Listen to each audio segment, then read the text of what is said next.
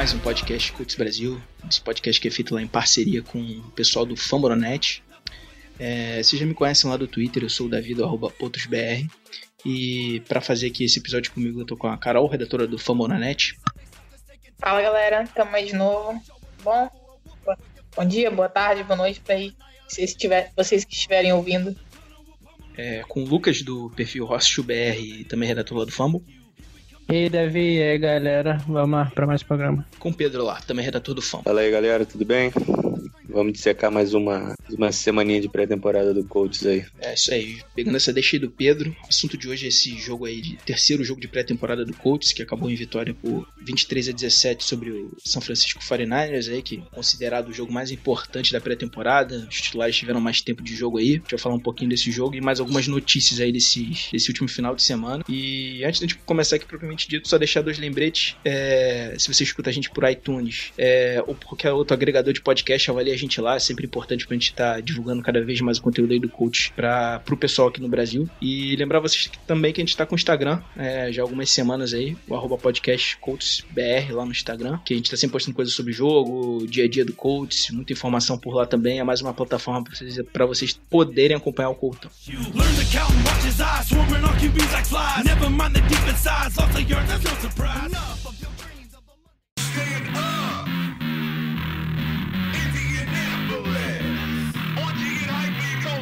Bom, começando aqui, amigos. É... E aí, o que, vocês acharam desse jogo? Colts contra 49ers, é, terceiro jogo da pré-temporada. É, o que, vocês acharam aí da volta do Hooker, do Good aí, que foram caras que estavam afastados aí já tinha um tempinho, primeiro jogo deles depois de muito tempo. É, como eu não vi muito desse jogo, eu só vi uma parte do jogo, alguns lances isolados depois. É, queria saber a opinião de vocês principalmente. não vou poder emitir muita opinião nesse jogo, mas e aí, destaques e como é que foi o time no geral para vocês? Bom, é, como o Davi já falou, né? Esse seria o jogo mais importante da pré-temporada, onde a gente acabou conseguindo ver muito dos jogadores que teoricamente vão ser os starters.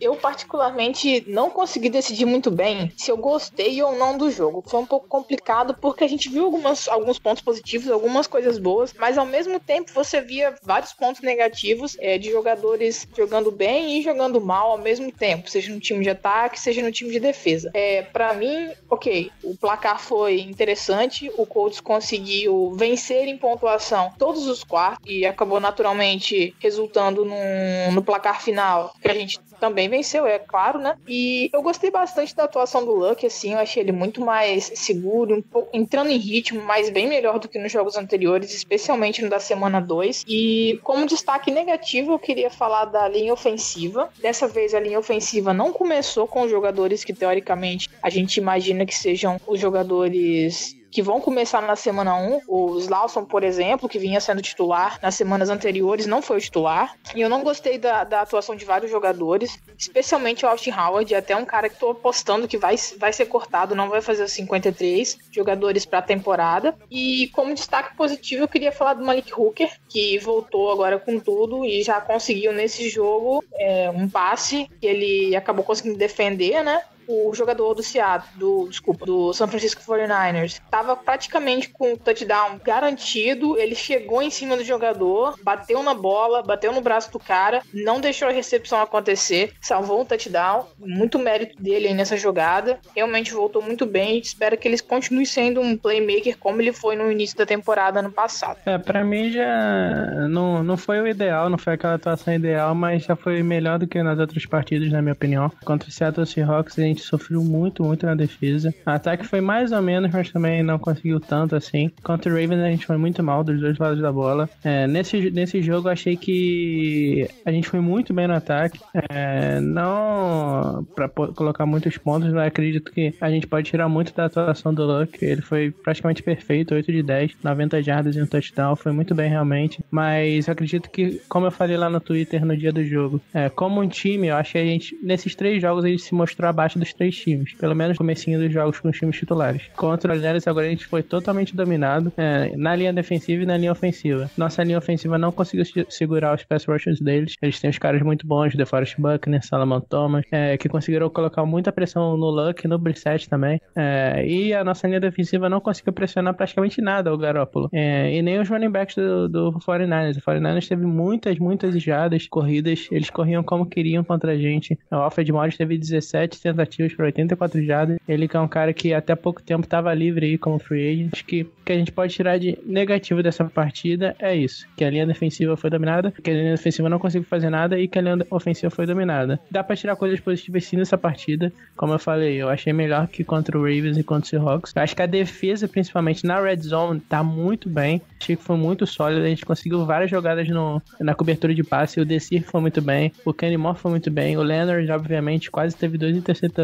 Continua é, indo muito bem também. Então, acho que a marcação de passe, ele principalmente na red zone, eu acredito que é um, é um ponto que pode tirar muito, de muito positivo. É, o que acabou fazendo que a gente saísse vitorioso na primeira etapa, né? Que foram só os titulares. Acabou ganhando de 7 a 6, muito porque eles não conseguiram fazer touchdown. Eles chegavam, tinham muitas jardas, mas não conseguiam fazer os touchdowns porque nossa marcação na red zone estava muito bem realmente. Então, acho que um ponto principal positivo que eu posso tirar é esse. E o nosso ataque também na red zone foi bem. Quando a gente chegou com o Luck, ele conseguiu um passe lindo pro Ibram, de, pra um touchdown de 15 jardas. É, pra mim, o destaque positivo desse jogo é, foi o Luck, mas eu vou falar outro aqui que ninguém falou muito assim, que eu achei que foi muito bem realmente, foi o Ibram. É, ele teve cinco recepções em cinco passes jogados na direção dele, ele agarrou todos. E nos dois primeiros ele conseguiu mais jardas após a recepção também. É, no segundo, inclusive, ele foi tacleando, foi cambaleando, conseguiu pelo menos mais cinco jardas aí depois da recepção. No primeiro também era uma terceira descida, se não me engano. Ele conseguiu também já após a recepção e o first down. Então ele é um cara que tem sido muito importante. Eu acho que vai agregar muito pra gente é, no ataque esse ano e espero que ele consiga mais e mais touchdowns pra gente. Bom, gente, esse último jogo, como o Teams e a Carol falaram, é, eu não gostei tanto assim da, da postura é, da defesa titular e da, e da offensive line titular, porque parecia que quem quer que tivesse jogando do outro lado no time adversário ia conseguir penetrar entre os gaps da OL, fazer pressão sobre a nossa defesa de modo a não permitir que a gente conseguisse boas jogadas. Mas mesmo assim, a gente, quando esteve em campo no ataque, principalmente no, nos primeiros, os dois primeiros quartos com, com o Andrew Luck em campo, campo a gente conseguiu fazer boas jogadas, mas o jogo corrido foi uma, foi uma, foi uma coisa muito ruim no jogo. Eu, eu fiquei muito decepcionado com o jogo terrestre do Colts. É, teve 80 jardas, se, se não me engano,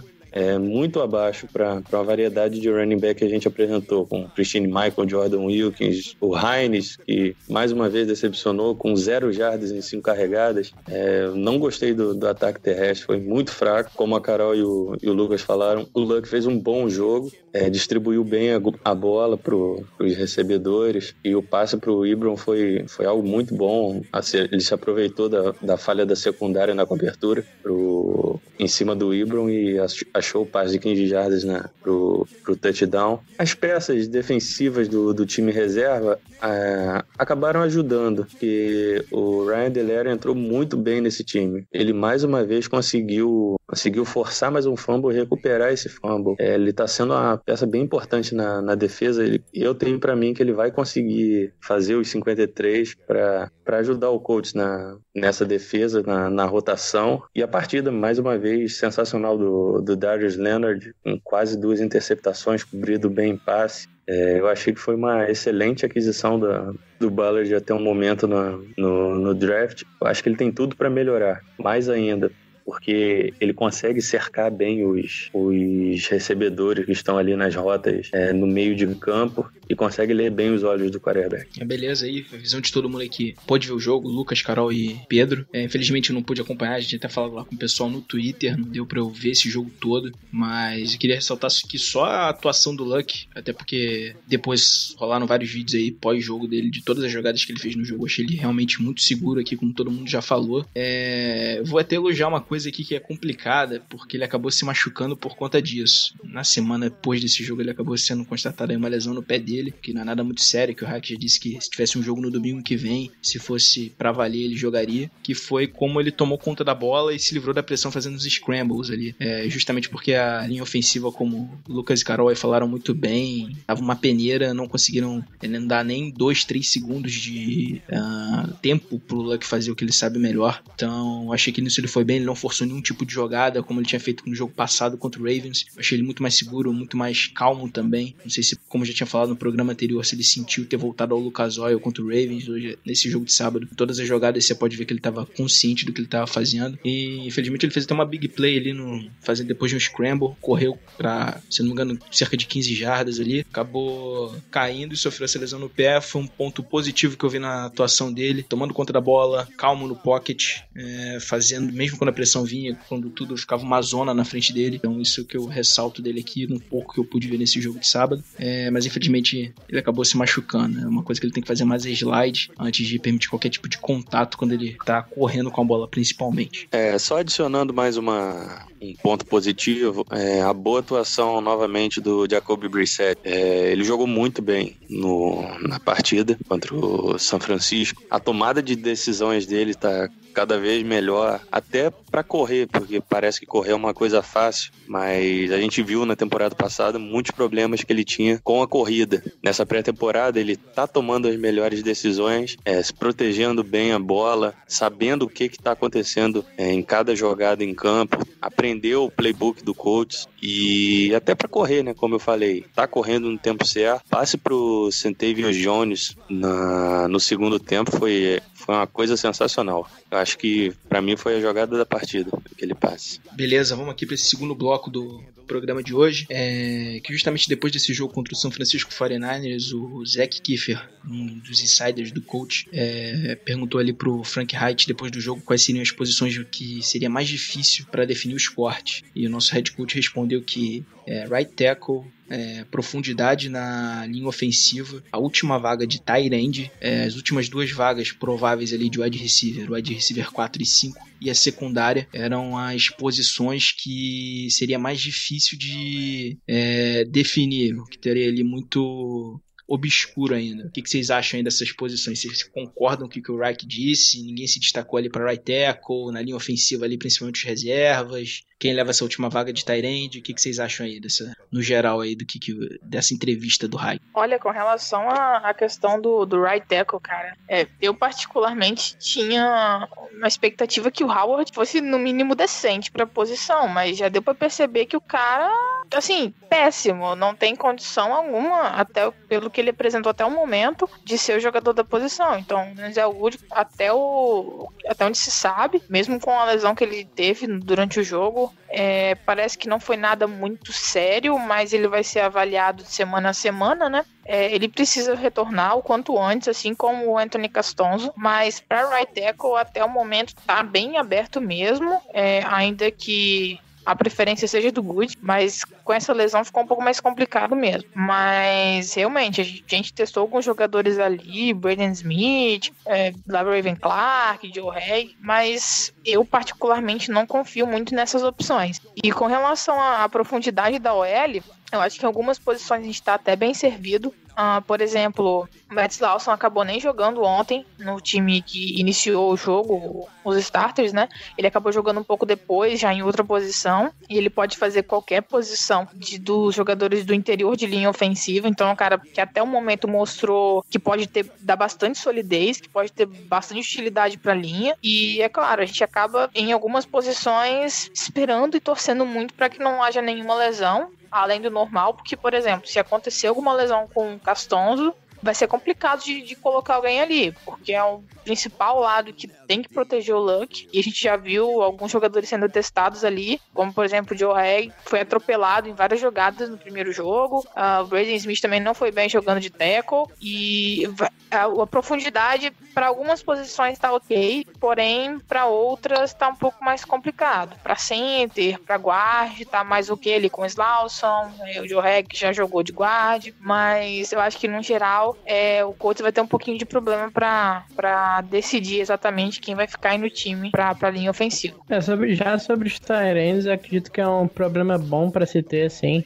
que a gente tem quatro ou cinco talentos muito bons aí, é, que podem agregar muito elenco. É, e são diferentes, cara, são caras diferentes. É, mas eu tava conversando até com a Carol, com o Davi, é, um dia desses aí, a Carol falou que um negócio que me deixou meio pensando assim, eu, tô concordando com ela agora. É, acredito que o Colt deve manter o Daryl Daniels. É, ela tava falando comigo sobre isso, sobre a capacidade dele de bloquear, que ele tá sendo usado como fullback também. E realmente concordo agora. É, eu acho que os três talentos principais vão ser o Ross Travis, que é um cara que é totalmente diferente dos outros. É um cara físico, alto. É um cara mismatch, né? É um mismatch. Então acredito que ele vai ser valioso pro elenco. Os dois principais, o Ibram e o Doyle, vai ter essa disputa entre o Sul o Daryl Daniels mas como o Daryl Dennis tem feito bastante no ataque, até com o primeiro time, é, ele tem sido usado como fullback, tem sido usado como tarente bloqueando, é, também recebendo passes. Ele recebeu até um Spider to I Banana no último jogo, que foi uma quarta para um, pra polegada, se não me engano. Pegou umas 17 jardas aí como fullback. Então acho que ele vai se vai trazer bastante para esse elenco aí, mais com o fullback e bloqueando ali, sendo um tarente mais bloqueador do que os outros.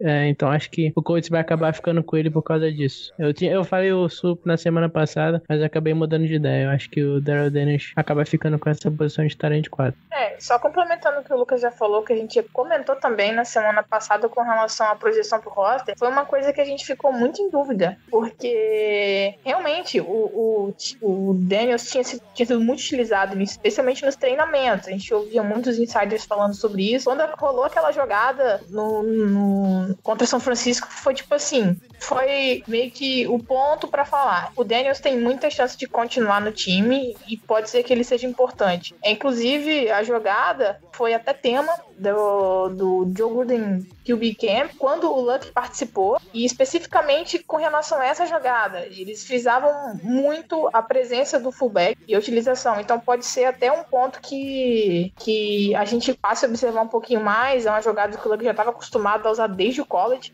Foram jogadas que naquela época ele chegou a, a errar e aprendeu depois a utilizar melhor. Então realmente foi um jogo que pode ter definido a, a presença do Daniels e até mesmo do Delaire no, no roster. Bom, sobre os wide receivers, é, eu vou aproveitar um gancho e falar do meu da minha projeção de roster, porque teve o podcast passado eu acabei não participando, mas só só dissertar aqui quais foram os wide receivers que eu selecionei. É, T.Y. Hilton, Chester Rogers, Ryan Grant, Doris Fontaine, KJ Brandt e Zach Pascal. Esses foram os seis que eu selecionei. Mas, vendo o jogo contra o 49ers, e até no, no jogo contra Baltimore, a gente acaba notando uma presença muito grande do Santavius Jones e do Steve Ismael na, do, é, em campo, né? nas jogadas, recebendo muitas jardas. É, principalmente o Centavio Jones teve excelentes jogadas em passes longos. É, por isso, eu acho que eu vou acabar alterando algumas coisas aqui. Eu poderia tirar o KJ Brandt, que ainda está machucado com um problema no joelho. Talvez o Ryan Grant, porque até agora ele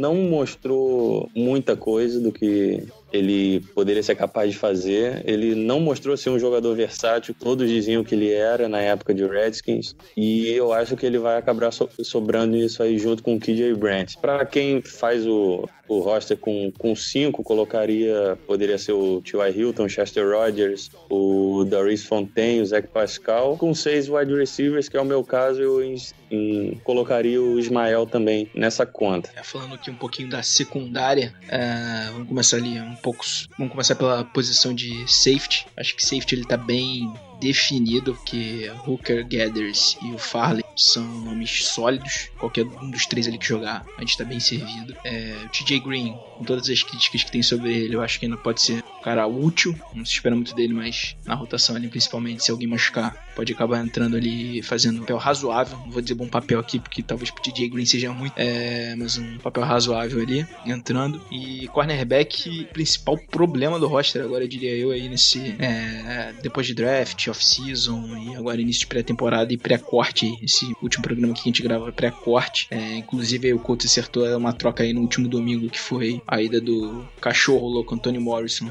nosso linebacker, que foi lá pro Green Bay Packers em troca do cornerback Lance Pipkins, que a gente sabe que ia ser difícil pro Morrison entrar no roster. É, então, Ballard ainda conseguiu descolar essa troca aí. Pipkins, pelo que se fala lá, é, pelos insiders de Green Bay, também estava numa situação, numa situação complicada para entrar no 53. Então, aí, de repente, essa troca pode ser, pode ser uma última oportunidade para esses caras se mostrarem. Ah, sim, quem pouco mostrou, ele foi muito usado mais lá no Packers como no, nos Special Teams ano passado. Foi um cara que fez até uma boa pré-temporada lá em Green Bay. É, e vai se juntar em um bando de nomes que a gente tem um. bota uma interrogação em cima da cabecinha de cada um ali, que é Chris Milton, que fez até um bom jogo aí no, no sábado, teve uma boa jogada no último sábado. DJ White, esses dois nomes a gente comentou aqui no último, no último programa, quando a gente fez a projeção do roster, quem ia entrar, quem não ia. Uh, o Desir teve uma boa jogada também nesse último, nessa última partida que tava vinha um pouquinho apagada aí nessa pré-temporada principalmente. Então, realmente secundária no, no tocante ali aos cornerbacks ainda tem muita indefinição. É, é o setor mais complicado. Eu tô de acordo aí com o que o Hike disse. Eu acho que vai ser muito ali. Esse jogo de quinta-feira contra o Bengals vai ser é, essencial para quem quiser mostrar serviço nesses caras. Talvez até o Pipkin já entre é, no fogo nessa partida. Então acho que é ali. Eu continuo com aqueles nomes que eu disse no programa anterior, que são Quincy Wilson, o Desir, que já vem de um bom ano, pode ser regular aí, em 2018 também. Uh, Nate Harrison, que foi bem no slot, estavam testando ele jogando aberto, vamos ver como é que ele sai, mas eu acho que ele, ele tem vaga nesse roster. E enfim, aí já começa a complicar um pouco. O Kenny Moore é um cara que foi bastante utilizado na pré-temporada, treinou bem no training camp, mas eu não sei é, como ele ficaria, talvez entre.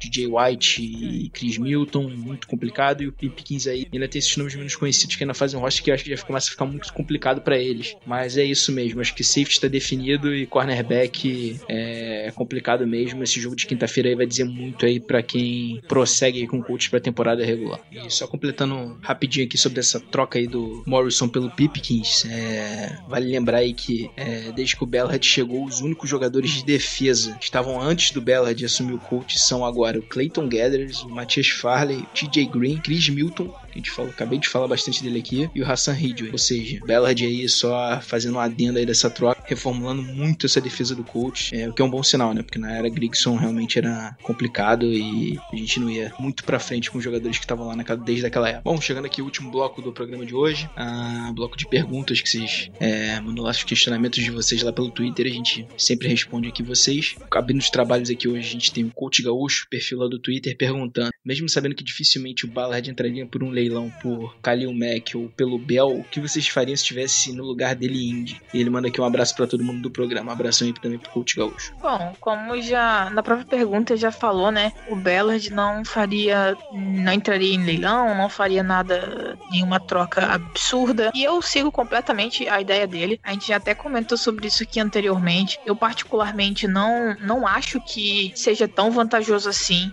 uma troca que a gente acabe perdendo muitas escolhas de draft ou acabe perdendo jogadores que sejam importantes para o time. Afinal de contas, a gente não tem tanto talento assim para poder também oferecer e os poucos que a gente tem a gente não pode perder. Então eu particularmente é, também manteria a mesma mentalidade do Ballard, é, não trocaria assim de imediato, porque provavelmente o que seria pedido por esses caras, seja valor, seja troca, seriam valores muito altos e que a gente já tem tão pouco talento. Não sei se esses caras hoje seriam valeria a pena a gente pegar, sinceramente, porque eu particularmente acho que a, a cultura de construir um time via draft que o Ballard quer implementar em Indianápolis é, é a mais é a mais saudável, é a mais correta para você construir um time para longo prazo. A próxima pergunta aqui é do Léo e ele pergunta se que o pessoal do podcast se sente mais confiante com a volta de Hooker e Gathers lá na secundária. Fala aí, Léo. Obrigado pela pergunta.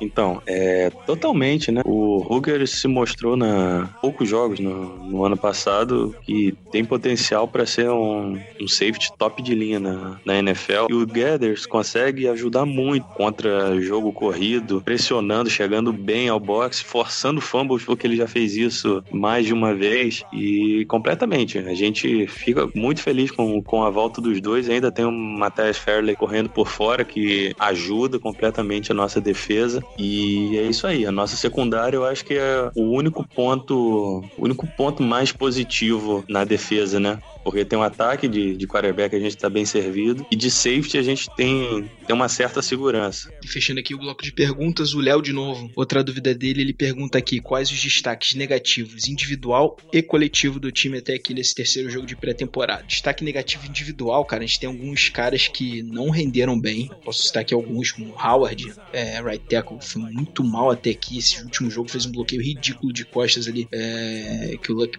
botando pressão desnecessária em cima do Luck. O Webb, que era outro cara, outro tackle também foi muito mal, é, mostrou muito pouco. O próprio Braden Smith, que veio do draft, a gente alguma esperança aí que ele já fosse render de right tackle. A gente sabe que é complicado essa adaptação de guarda para tackle. Também não foi bem quando jogou por ali. Uh, o Nahin Hines, é, principalmente nos retornos, muito mal até aqui. É, correndo com a bola também não se destacou tanto. Enfim, é, fez um, tá com uma produtividade bem ruim nessa pré-temporada. Uh, Ryan Grant, um cara ali que muita gente estava falando como possível wide receiver 2, um cara que mostrou muitíssimo até agora na, na pré-temporada. E o próprio Quincy Wilson, que apesar de ser um cara que a gente sabe que tem um talento bom, infelizmente nessa pré-temporada mostrou muito pouco também. Eu acredito ainda nele, mas tem falado muito. É um cara que tá vindo muito pro Twitter, é, fala bobagem em vez de focar em jogar bola. Então, é, nos destaques negativos individuais, eu focaria nesses aí, pelo menos nos jogos de pré-temporada, que é o que a gente pode ver mais mais, mostrar muito pouco. Ah, sim, também um nome que eu esquecendo aqui, Christine Michael, que é um cara que eu não entendo porque tá ganhando é,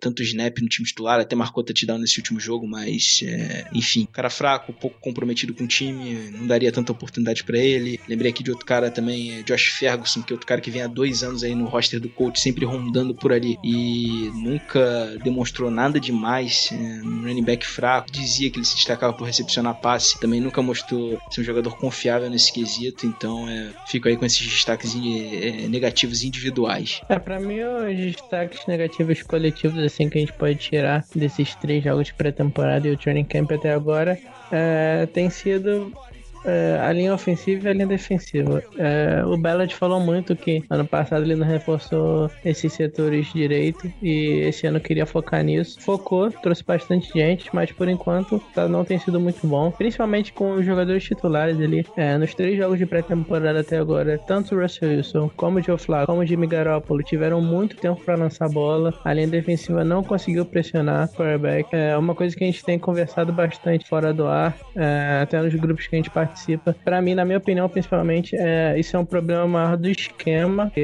o esquema do Iberflus ele tenta fazer sempre o rush com quatro jogadores, pressionar com quatro jogadores e dropar sete jogadores na marcação de cobertura e eventualmente uma de corrida. É, então, acho que para você querer pressionar só com quatro jogadores, esses quatro jogadores têm que ter uma capacidade muito grande de pass rush. Isso é uma coisa que a gente não tem no elenco atualmente. É, o Sheard é um cara muito bom, mas ele é um cara completo, mas ele é melhor até contra a corrida do que com pass rush, não aquele cara especialista, né? O Denico Alter é um cara bom para isso, mas os outros dois também, nada. Marcus Hunt e Al Woods. Al Woods, principalmente, é um cara mais para corrida, e o Marcus Hunt também é um cara que é, vai melhor contra a corrida. Então, para você querer pressionar com quatro, cara, você tem que ter caras muito bons, principalmente na, nas posições de defensive end ali. A gente não tem, então, infelizmente, vai ser muito difícil a gente colocar pressão. Eu, sendo sincero com vocês, eu não vi a gente dar um blitz nessa pré-temporada até agora. Pode ser que ele esteja escondendo o jogo? Pode ser. Mas a gente só tem esse embasamento, né? É, então, só tem essa amostra que a gente pode tirar.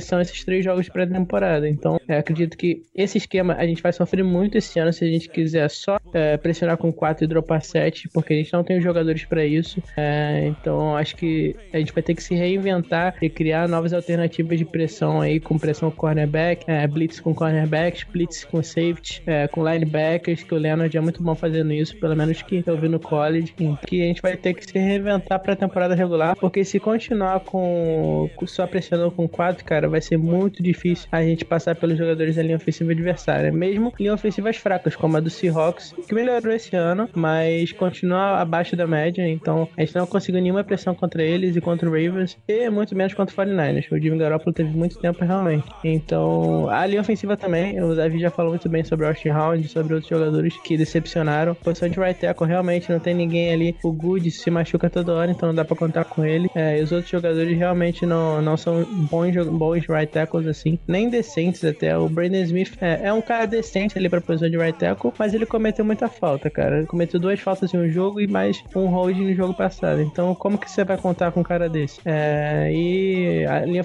é, posição de left tackle também, o Castelo tá machucado. A gente não sabe como ele vai voltar, é, se ele vai voltar pra semana 1, tomara que volte. Mas a linha ofensiva também tem sido um, decepcionante para mim. No primeiro jogo foi bem o interior da linha, mas no segundo jogo nem o interior, nem a, os tecos foram bem. E nesse terceiro jogo nem o interior, nem os tecos foram bem. Então eu achei que a linha ofensiva ia ser bastante, ia ter uma evolução muito grande nessa temporada, mas por enquanto não mostrou muito, né? Tomara que isso mude pra temporada regular, porque a gente vai precisar muito da linha ofensiva e da linha defensiva para ganhar jogos é, contra os melhores times. É isso, pessoal. A gente vai encerrando aqui mais um episódio do podcast Colts Brasil. É, agradeço aí todo, toda a audiência de vocês nesses últimos episódios aí. É, agradeço o pessoal que tá sempre pergunta aí também. É sempre bom pra gente estar respondendo aí os questionamentos de vocês. É, obrigado aí realmente pela audiência e os recadinhos de sempre. Se você escuta a gente pro agregador de podcast pela iTunes, avalie a gente lá. Se você acha, dá a nota que você acha que a gente merece lá pro podcast. É sempre bom a gente ter um feedback aí e divulgar mais aí o conteúdo do Cult pro pessoal, principalmente o podcast. Também siga a gente lá no Instagram, arroba podcastcultsbr, que é sempre mais uma forma lá, mais uma rede social para vocês poderem acompanhar o conteúdo que a gente passa. A gente tá sempre falando lá sobre o jogo, sobre notícia aí do dia a dia do Colts, forma de vocês se informarem sobre o time. Agradecer aí de novo, pessoal. Obrigado aí por vocês estarem sempre junto com a gente, chegando junto. E é isso, abração. Deixo aí agora a palavra aí com os meus amigos aí para se despedirem de vocês. Fala galera, então é isso daí, mais um podcast para vocês. Agradecer novamente quem ouve a gente, quem lê os nossos textos lá no Fumble. Sigam a gente lá no Twitter e agora também no Instagram, não esqueçam. A gente faz sempre uma cobertura bem completa lá para vocês, as atualizações nos stories e as coisas mais importantes, os textos, os podcasts, os links para vocês lerem e ouvirem no feed. E é isso aí. Bom dia, boa tarde, boa noite para vocês e até mais. Bom, gente, é... obrigado aí pela pelo convite, Davi, Lucas e Carol. Agradeço a presença de estar aqui novamente. E já saiu um texto da, de, desse terceiro jogo contra o 49ers, é, lá no Fumble na Net. Acompanhe lá. Da, da, de, é, ih, calma aí, gente. Vou fazer de novo, porque acabei embolando tudo aqui. Bom, gente, é, agradeço ao Davi, ao Lucas e a Carol por, pelo convite. É, queria dizer que já saiu o texto da, da terceira, do terceiro jogo, né, contra o, contra 49ers lá no Fambonanet. Curtem, avaliem, divulguem. E tem, mais, tem muito mais observações lá sobre como foi o jogo e o que esperar próximo jogo contra o Cincinnati Bengals na, na quinta-feira. E é isso aí. Segue a gente lá no, no, no Twitter, no Instagram, no RochoBR, no, no Potros. Comigo também, no arroba PJ1992. A gente tá lá pra conversar, debater, tirar dúvida que precisar sobre o coach. Tamo aí. Valeu, galera. É isso, galera. Mais programa. O pessoal já falou muito bem. É, leiam, leiam, os textos, ouçam os programas e sigam a gente lá no Twitter, todo mundo que a gente tá sempre repassando informação. Quinta-feira tem jogo. É, devem ser com as reservas, acho que os titulares não vão jogar. Então a gente vai ver bastante gente aí, bastante dos calouros, principalmente o Touré, que eu tô querendo ver bastante. É, o que, que ele pode apresentar nessa partida. Então é isso, galera. Mais uma vez. Muito obrigado é, por mais uma audiência aqui. E é isso. Valeu! Come catch the feeling, reach for the ceiling, cause we getting that banner and we'll hang it up high. Scream for the home team.